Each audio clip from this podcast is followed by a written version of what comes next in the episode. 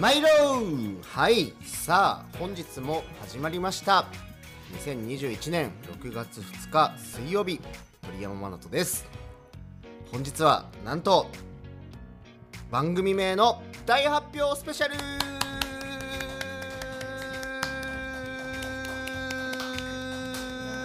ながあー。なんかさ発表スペシャルなんだけどあのいろんな予定がずれにずれてですね本日もう6月2日の早朝に撮ってます。イエーイ。早朝言うてもまだ9時半とか集合で私にとっても本当に激早朝ですよ。あなたは普通ね。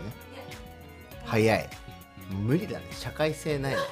普通の普通のっていうかなんかまあ一般的にはやっぱ7時に起きて9時に出社するっていうのがあると思うんですけど私には無理だな。本当。その分さやっぱ律して生きなきゃダメ私たちは。社会のゴミですから。朝だからもうね言っていいことと悪いことの差も分かりません。という感じで、まあ、今日はですねあのいつもと冒頭の入り口ちょっと違うと思うんですけどももう第5回目の放送となってやっと番組名を決定することとなりました。あの 今まで散々いろんなふざけたタイトルを皆さんに送っていただいてですね。あじゃあだからそういうこと言うからいつも叩かれるんだわ。そうあの送っていただいてあのなかなかずっときなナンシーそんなにハイセンスだなとは思わなかったので。あ ひどい。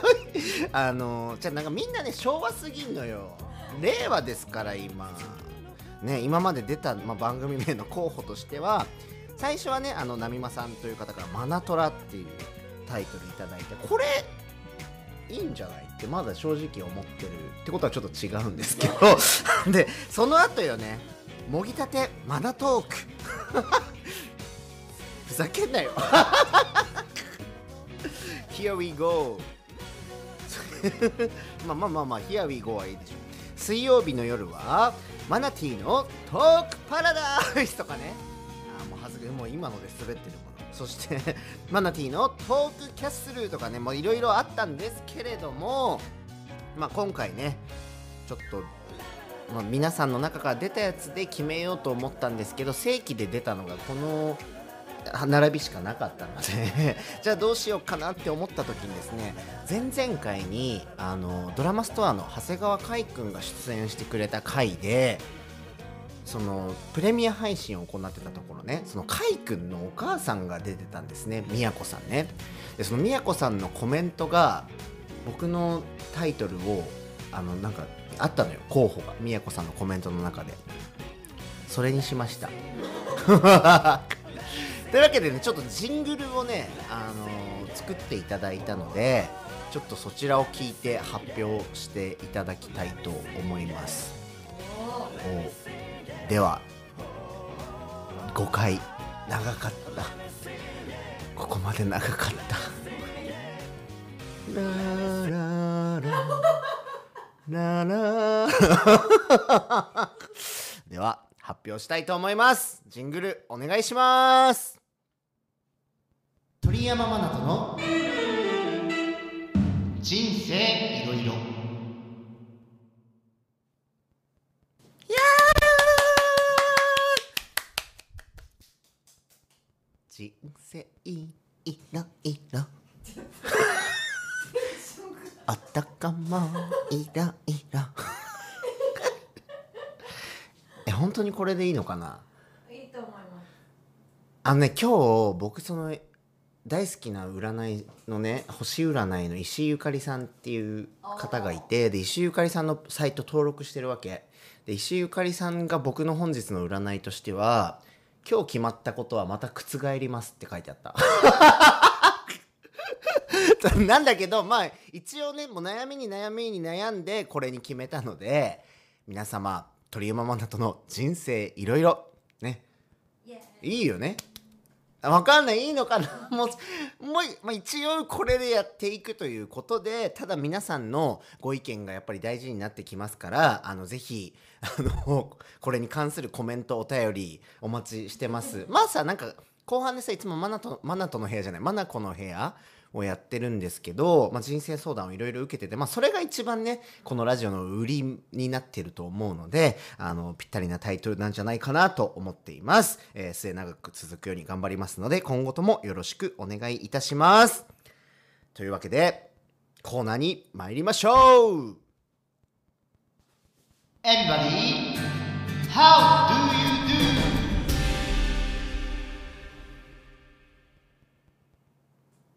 さあジングルよ。聞いた？今の。もう一回流して。Everybody, how do you do?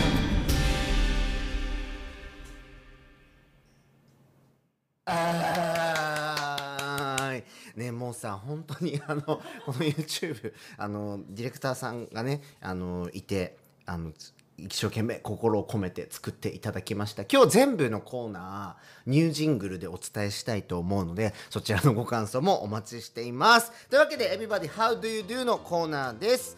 このコーナーでは季節ごとに皆さんがどのように過ごしているかお便りで聞かせていただくコーナーです。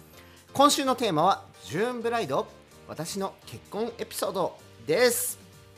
はい。鬼畜な質問ね。ね今日さ朝だからっつうことで朝の方がいいかももしかしたら。私営利に行けるもん。もう集中力ないから今。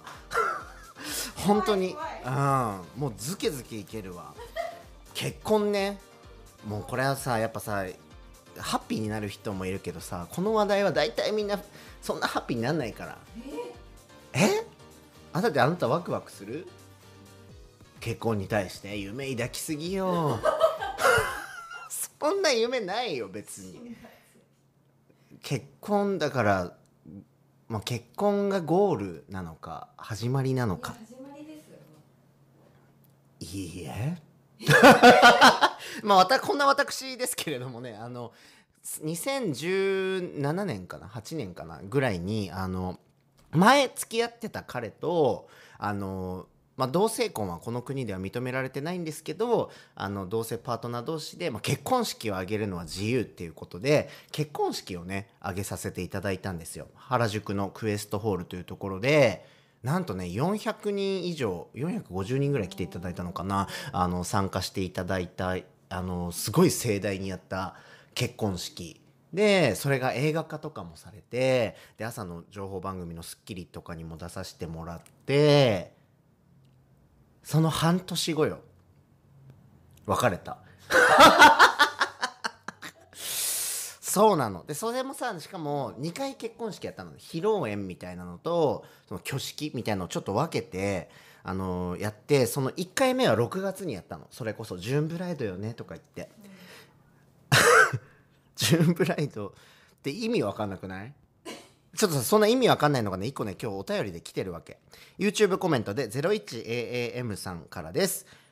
ジューンブランドにん？ごめんなさい。ジュブライブラブライド。ブライド？ブライダルの？ブライドね。ジューン そうね。ジューンブライドに関してです。私の知り合いは6月の梅雨の季節で天気も安定しないし蒸し暑いから避けたと言ってました。そうなの。雨降んのよ。曇るし。ジメジメするし。なんで6月なんだって。本当に思う。確かにもし当日雨だった場合来ていただくこ方のことも考えると心配なところです。このご時世なので結婚式を挙げるのも難しくなっていますが挙げる際には避けようかなと思っています。と言ってもまだまだ予定はありません。周りも結婚し子供がいる人もいるので少し焦ってます。ほら焦ったよ。そうそうなんだよでだからジューンブライドちょっとあなたさジューンブライドって調べてみて。あなたなんとなくこの決めたでしょ？六月？6月イコールジューンブライドだよね確かにね。中梅雨かジューンブライド以外なんもないよね。どういう意味でジューンブライドが決まったんだろうね。本当にさ雨で僕もその6月にあの挙式あのお台場でね挙げさせていただいた時あ挙式っていうかなんていうの？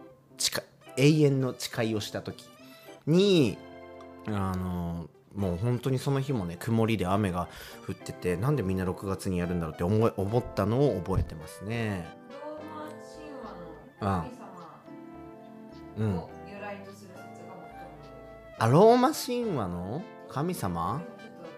ユピテユピ？ルユピテルの妻である女神ユノを由来とする説が最もユノ？ゃ大体さでもさこういうのはあれよ企業の思惑よ。やっぱさこう何月にまあクリスマスとかもそうじゃん正直言うと。バレンタインデーとか。やっぱその日に集中して盛り上げていってバンと稼ぎ時を作るみたいな。そういうことよ。そんなのに踊らされて焦ったってしょうがないよ。なのでね 01AM さんねあの周りも結婚し子供がいる人もいるので少し焦ってます。そんなにいいのよ。焦んなくていい本当に。企業の思惑に踊らされて。結婚なんて誰が決めたんだか。ルールをね。だからもういいよ焦んなくて。なんかさこの間その第4回の放送ではミセスインターナショナルミズ・ファビュラスのグランプリの皆さん出ていただきましたけれどもあのミズ・ファビュラスに関してはねあのシングルの方も多いということであのね、シングルでもねお年を重ねていってもうすごいキラキラ輝いてる人いっぱい見てるのでねなんかもう結婚しなきゃいけないとかねそんなことは考えなくていいんじゃないかなと思います。なんかさ最近まあニュースでも話題になってますけど LGBT ね私もちろんそれに該当しているわけですけどは種の保存に背くからみたいなさクソじじあの野郎本当に。私目の前に立ったら言えないよねきっと。それでも言っちゃうのかなそういう空気読まないじじいたちは。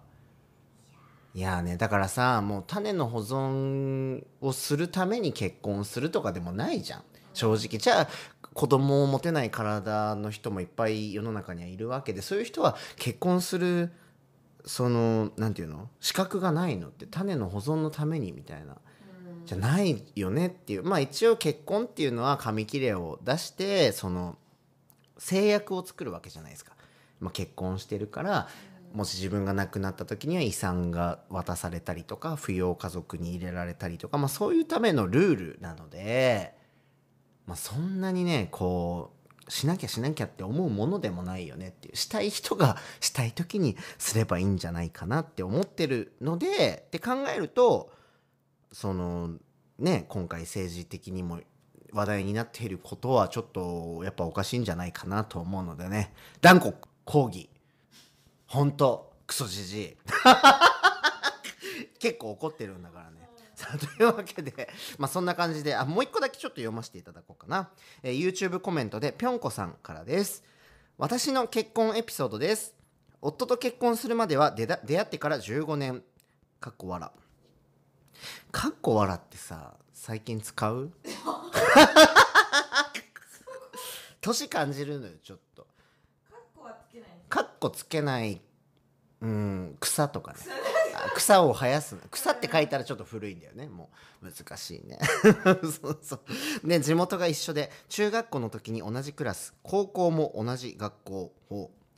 でも当時は異性として意識したこともなくほとんど会話したこと記憶はありません月日は流れ私は東京で就職していましたが28歳の時彼と偶然再会。えー、すごい。私は美容師なんとお客として彼が来ました。すごいね。まさに運命という感じでそれからトントン拍子に交際同棲入籍。すぐに妊娠。本当人生何があるか分かんないですね。だって。すごいね。いやでもさやっぱ婚とかまあ恋愛の大事な要素としてその運命感じるっていうとこあるよね。これ運命だわみたいな。感じてる？感じてない。感じてない。あだからダメなんじゃんい？やわかんない。だからさ私も今の彼とも前の彼もその前の彼も何かしらちょびっとした運命みたいのは感じたかな。へうん。なんかもう私たちってこうなる運命だったよねみたいなことが愛を盛り上げるのよ。それ以外で盛り上がる方法なんて分かんないわ正直。えー中学校の時からあの同じクラスだった人。まあ地元が一緒で地元でもしあでもさ東京で就職したんだって月日が流れ。そこで再会したの。2人とも東京に来てたっていうことだよね、28歳の時に。だからもうすごいやっぱ運命ってやっぱあるし出会うべくしてね出会う人ってやっぱいるんだなって思うよね。あとはさその運命みたいなことが起こった時にドキドキできたりそのちゃんとキャッチして行動できるかっていうのはすごい大事よね。そこでなんかなんだろうなんて奥手になっちゃったりとかさでも運命っていうのが背中を後押ししてくれるっていうのがあると思うのでねちょっとでも皆さん無理やりでも運命を感じるのはいいんじゃないでしょうかと思います。というわけでねもうなんか私これ嫌だわ。なんか腐ってしかコメントできない結婚に関してすいませんね。ありがとうございます。たくさんのお便り。ただね今日ねナンシー前回そのゲストコーナー前々回もゲストコーナーだったのであの人生相談をね全然読めてないのでちょっと今日はそっちに時間を割かせていただきたいと思います。というわけで Everybody How Do You Do のコーナーありがとうございました。来週のこのコーナーのテーマは乾杯。おうち飲みの楽しみ方です。おいいね。いいいいよあんたこれ。うんこれはいい好きだから私も。盛り上げられる気がする。うん。そうね。皆さんのおすすめのお酒やお酒の飲み方お酒のお供などなどたくさんのお便りお待ちしてます。メールアドレスは鳥山ラジオ at gmail.com 鳥山ラジオ at gmail.com 詳しくはこちらの概要欄にも貼ってあります。この動画のコメント欄でも大丈夫です。ラジオネームやお住まいの地域も教えてくださると嬉しいです。たくさんのお便りお待ちしてます。というわけで、Everybody How Do You Do のコーナーでした。ちょっと、やばい、こ今日テロテロだわ。ボイトレしないでやってっから今。朝だから。夜はさ大体レッスンをいっぱいやった後とかに収録してるから自分の声も立ち上がってんだけどやっぱりダメね。さあというわけであのご愛好でお願いします。では続いてのコーナーに参りましょう。マナコの？マナコの？部屋。素敵ジングル。素敵だわ。すごくセンスいい。さすがですね。というわけで今日の「まなこの部屋」のコーナーです。このコーナーでは皆さんから寄せられたさまざまなご相談に鳥山マナトがプロフェッショナルとして全力で答えていくコーナーです。というわけで本日も人生相談さす、えーね、答えていきたいと思います。YouTube コメントでさくらさんからです。私は最近人間関係について悩んでいます。会話をするときちょっとふざけたりテンポよく会話することはできますが自己開示と相手に一歩踏み込むことが苦手です。人に興味を持たれてあれこれ聞かれたりするのに抵抗があり感情を素直に表現するのも苦手なのでそこまで仲良くない人と一歩踏み込んだ会話をしたりすると疲れてしまいます。うんうん。接客業なのですがこのような性格なので仕事上でも言うべきところで恐縮してしまいます。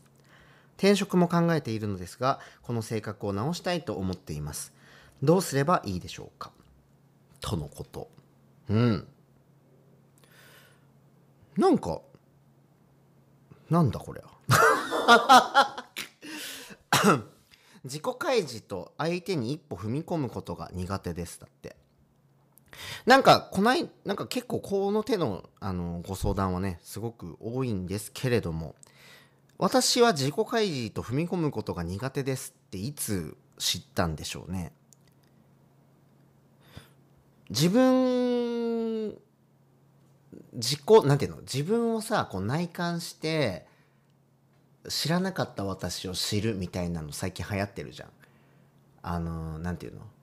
セルフコントロールのために自分と向き合うみたいセッションみたいなのがなんかインターネットとかでもすごい流行っててあ私の知らない自分を知れたみたいなインナーチャイルド、うん、みたいな。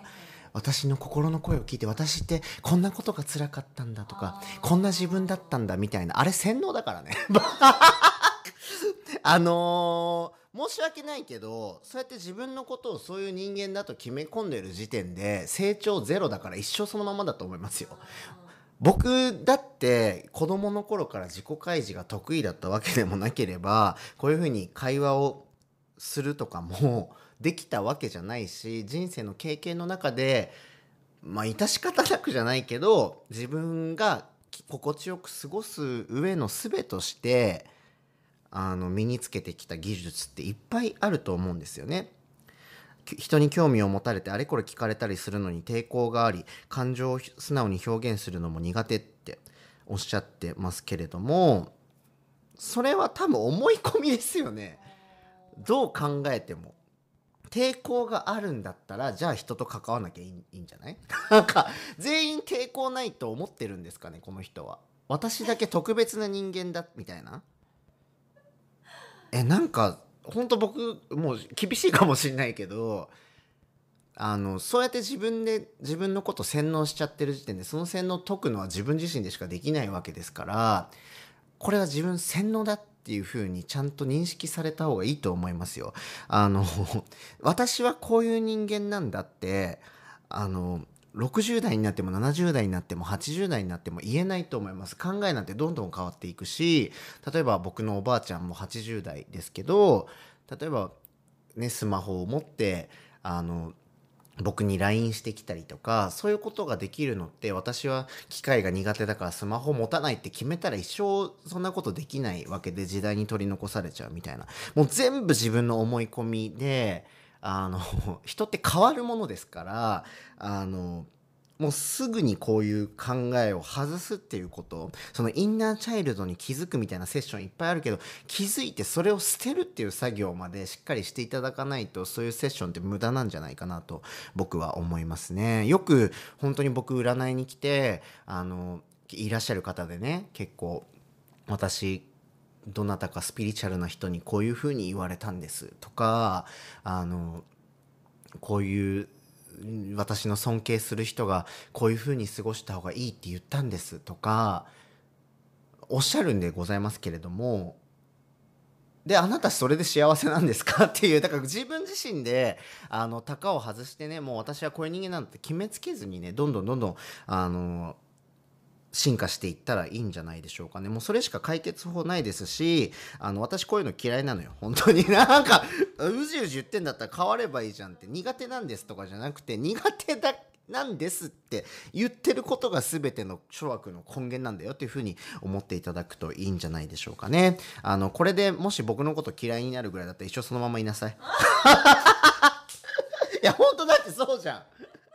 こうやって言ってさ、あのー変われないんだったら一生そのまんまじゃん今日機にねぜひ変わっていただけるとあの僕も一生懸命今命がけで伝えた意味があるんじゃないかなと思いますね。というわけでさくらさん頑張ってください。いいねうん。今もうさ集中してないから正直その朝っていうのもありだからね神の声で喋ってる今。なんていうの気使って喋ったってしょうがないなっていうテンション慣れてるからいいね。これから次7時に撮ろう朝の。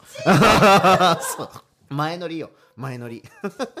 さあというわけで、えー続いての YouTube コメントのお便り紹介しましょう、えーやすきさんからです。人生には3回モテ期が来るとよく言われていますが生きてきて一度も来ていませんどうすれば来てくれますかそして本当に来るのでしょうか？30歳を過ぎそろそろ不安になってきました。できるだけポジティブなアドバイスお願いします。追伸先生はいつ来ましたか？できるだけポジティブなアドバイスお願いします。いいね。こういうコメントあると さっきみたいにはならない。そうそうそう。あの優しくできますよ。てかそもそもごめんポジティブか分かんないけど人生に3回モテ期が来るって誰が決めたの？よく言うよね。よく言うけど 私3回か分かんないっていうか1回しか来てない正直モテ期。ずっとモテ期よ。生まれた瞬間からモテ期。うん。別にそう思ってるからモテ期だし。うん。まあ一回もあまあでもこれはごめん。さっきのノリでは返せないわ。あのモテ期どうすれば来てくれますか？おしゃれにされたらどうですか？っていうかあのやっぱりですねそのもモテるモテないの面で言うとその僕は比較的モテる方だと思うんですよ。ななんでかっていうとあのずっと今までその彼も途切れたこともないし今もねすごいイケメンの超優しい彼と付き合ってるしそれもね彼から付き合ってくださいって言ってもらったりとかあのあるんでまあモテてないかといったらモテてる方なのかなと思うんですけどやっぱりねモテない人の最大の特徴はねあのなんていうの思いやりがないね。あー。なんか自分がのために相手が動いてくれるとかなんかそういう風に思っちゃってる人多いかもね自分の思い通りになるみたいな。基本的に、まあ、恋愛もそうですけど基本的に僕はスタンスとしては人と関わる時に自分の思い通りになるってみじんも思ってないっていうかもう逆に言うと全部合わせていいなって思ってる。なんか相手が心地よく過ごしてくれるためにどう入れたらいいかな自分がっていう風に思ってるから相手は絶対僕といて心地いいわけですよね。うん、でそそういうことをしてるとさっきのコメントの方とかだと 私は自己開示ができなくて相手に合わせちゃいますとか言うんでしょうけどいいじゃんそれで何が悪いのって。以前もこのラジオのねお便りでも言いましたがそれは思いやりなんですよって。ねその中で思いやりをいっぱい相手の心地いいように過ごしてもらうように自分がいる上で知らぬ間に自分がこうどう過ごすかとかどういう意見を言うかとかそういうふうにこう進化していってるのでまずはねやっぱ相手に合わせる徹底して相手に合わせるっつったら変か。相手に徹底して居心地のいいようにいてもらうっていうことにだけフォーカスすればいいんじゃないかなと。それがまあ一番ポジティブなアドバイスかな。あとは全部ネガティブになっちゃうから割愛させていただきます。あのどう？あなたモテ期来てる、一時期超えてからずっとモテ期です。あモテ期です。でもしふ不幸そうよねなんか。いいよ。モテ期が来たから幸せとは限んないよね。うん。だ自分と相手のそのマッチする人と出会えるかどうかだからモテ期が来ることにそんなに価値はないんじゃないでしょうかね。うんうんうん。あうんうん。だら上から目線ね相変わらず。でも私は一生ねあなたが菅田将暉え無理ですとか言ったの忘れないから。菅田将暉にモテたってしょうがないってことよねだから。あまあまうあ、ん。すごいちょっとやめてください。菅田将暉さんのラジオにお便り書いておきましょう。さあというわけで、えーもう一個だけちょっとね読ませていただきたいなと思います。えーちょっと長めのがね先週来ていたのでちょっと読んでみたい。ちょっと長すぎなこれ。いや言っちゃおう。まあなえーごめんなさい。YouTube コメントじゃないな。お便りあお便りね。ラジオネームみぽろさんからです。まなこさんこんにちは。こんにちは。毎週楽しく聞いてます。バッサリ切るまなこさんの発言に私もすっきりした気持ちになります。そうよ。バッサリ切ってんのかなこれ。そんなことないよ。結構考えてんだから私だって。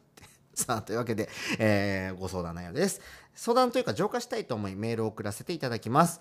音信不通だった彼から半年経った今急に連絡が来ました。へえすっかり存在も忘れていて次に進もうとしていたので、えー今のでなんで今更という気持ちでいっぱいでした。だって、うん、まあそうだね。半年も音信不通な彼がいたんだね。彼から仕事に疲れててもう答えられなかった。長いこと連絡返せなくてごめん。とこれは何て返すのが正解なんだと思いつつ「で」とだけ送りました。すごい彼ですね。ただそれだけだよ。別れを言ってなかったからお幸せにってきましたと。えー、キモ。期待はしていませんでしたがこの言い方は何だろうとモヤモヤしましたがいろんな意味も含めてわざわざ思い出してくれてありがとう。時差面白いね。勉強になったから今は感謝かな。幸せになってね。と送りました。なんで送るのよ。ぶっ殺してやればよかったのに。付き合った期間も3ヶ月と短いのでかっこ本当は付き合ってなかったのでしょうか？傷は浅いです。アプリで知り合って付き合った後もずっとアプリを続けていたのでおそらく出会いがなかったから連絡してきたのだと思います。あらま。こんなクズ男だと気づけなかった自分に自己嫌悪ですが今度こそいい人に出会えるように見極めていきたいと思います。まなこさんカツを入れてください。だって。うーん。キモとしか言えない。いいじゃん。クズ男だと気づけなかった自分に自己嫌悪。まずさあの結局さアプリの出会いね。僕もそのゲイの人もアプリがいっぱいあってあのまあ普通にねゲイじゃない人もさ Tinder とかさペアーズとかいろいろアプリがあってね。最近はやっぱ占い来ても皆さんアプリで出会った人多いしアプリねやったことあるでしょ？私もあるしあの私さあるんだけどさちょうどテレビとか出てる時で なんか一回この間出てましたよねって来ちゃったことがあったからすぐ消したんだけどまあ本当いや3日間ぐらいの話ですけどあのまあああいうので出会ったらこういうこと起きるよね正直。あのまあそれをがネガティブじゃなくてこういうふうに短いスパンで相手なんていうの次の出会い次の出会いっていうのがどんどん起こり得るからもう新しい時代の恋愛の形としてそれを受け入れていいんじゃないかなと。もうこれやって3ヶ月間で違うなって思ったら次にポンっていくみたいな。うん。ていうかさはん あちょっとあんたさ「カツ入れてください」って言うから言うけど半年が連半年も連絡来なかったってさ なんかそれってご自身どうなんですかね？なんか私3日来ないだけでももうなしなんだけど正直。てかい2日来ないだけでもなしかな。1日でも無理でしょ。だってさ 大事にその時点で思われてないじゃん。え？普通なのそれ。その人との先あるって思うんだけど。ない。よね。だから やっぱり好きになると恋は盲目と言ってあのなんていうの？いろいろ耐えちゃうんだけど返事が来るまでとか。えそもそも大事にされてないからその人忘れた方がいいですよすぐ。なしだっていうふうに。まあさ結局好きになったもん負けだからあのなんていうの？やっぱ待っちゃうよ。待っちゃうの。待っちゃう気持ちはわかるんだけどなしだね。でもなしって早く決めて次それこそアプリやってるんだったらどんどんどんどん次の出会いにさクズだなって思った瞬間進んでいった方がいいですよね。ちょっとクズって気づくのが遅かったんじゃないですかね。でこのわざわざ思い出してくれてありがとうってこう返事をね返すのは本当にあなたもそれはねあなたダメよ。ちょっとうんなんかここにさちっちゃなプライドみたいなの出してる時点であんたの負けだよね。本当に。だからあのもういいのよ。無視でいいしまあ思い出だからね。あのいいのかもしんないけどあなたを大事にしなかった人ということで認定をちゃんとしてあの、ね、自分のことを大事に思いやり合えるような人とえーあのこれから出会われたらいいんじゃないかなと、まあ、そのためにもさっきの、えーモテ期のお便りでも言いましたけれどもあのしっかりと自分がまず相手の居心地のいいようにしてもらうと。それで相手からレスポンスないんだったらもうその相手と会わないよっていうことでねどんどん認定して新しい令和の時代の、えー恋愛をどんどん楽しんでいただけたらいいんじゃないでしょうかね。アプリはもう僕はもうすごくおすすめです。あのアプリをしてさなんて言うんだろう。まあ、やっぱりさすぐエッチしちゃった方がいいんじゃない？せっかくだからスピードがやっぱあるのよ昔よりも。うん。でなんかあのまあ、メールの文面とかでもさレスポンスの具合とかも分かるし自分とそういうなんてレスポンスのテンションが同じ人と出会うっていうね見た目うんぬんとかじゃなくってそういうことも分かるので正直お見合いするまでそれが分かんないとかお見合いのかしこまった場でしかそれが分かんない。よりもクズに早く気づけるっていうことで昔より圧倒的にいいんじゃないかなと思うのでね。皆さんどんどんアプリやってください。何があのアプリ？ペアーズ Tinder あとなんだっけ？なんかあるよねいろいろ。ゼクシーみたいなああそうそうそうそうそう。この間さ僕の生徒さんでゼクシー系？で要はお互い有料？たたまにさ女子だけ無料とかあるじゃん。ペアーズで女子無料ですよで男性課金。あそれダメなクソアプリだわ。Tinder はどっちもあそれはいいわ。あだからさ対等じゃない時点でちょっとキモいよね。なんか女子だけ無料ってさそういうことを恩恵を受けてさフェミニズムは主張できないわけだから要は女性の権利をとかさ。だったらやっぱり対等のアプリがいいねでそのだから僕の生徒さんで20代後半の子で最近彼女できて幸せですっつった子はやっぱりお互い課金するそういうちゃんとしたアプリに登録してっていう子たちの方がやっぱ幸せそうよね。女子だけの恩恵を受けるみたいなそんなねことをしちゃダメよ絶対。分かった？はい。はい。よろしくお願いします。というわけで「まなこの部屋」のコーナーでしたえーたくさんのお便りありがとうございましたちょっとねまた全部読めなかったんでねどんどん時間ある時に読んでいきたいと思います来週もねあの鳥山一人の回になりますのであのいっぱいお便り読んでいきたいと思いますというわけで、マナコの部屋のコーナーでした。このコーナーでは、発声法や美容法、人生相談など、たくさんのお便りお待ちしてます。メールアドレスは、鳥山ラジオ at gmail.com、鳥山ラジオ at gmail.com です。こちらの、えー YouTube の概要欄にも貼ってあります。こちらの動画のコメント欄でも大丈夫です。ペンネームやお住まいの地域も教えてくださると嬉しいです。たくさんのお便りお待ちしています。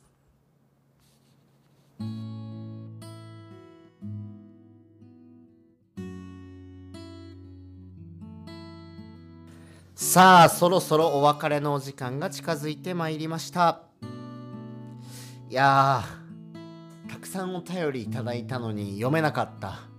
燃えちゃったわ。なんか今日さ恋愛の話ばっかだったね。うん。嬉しいわ。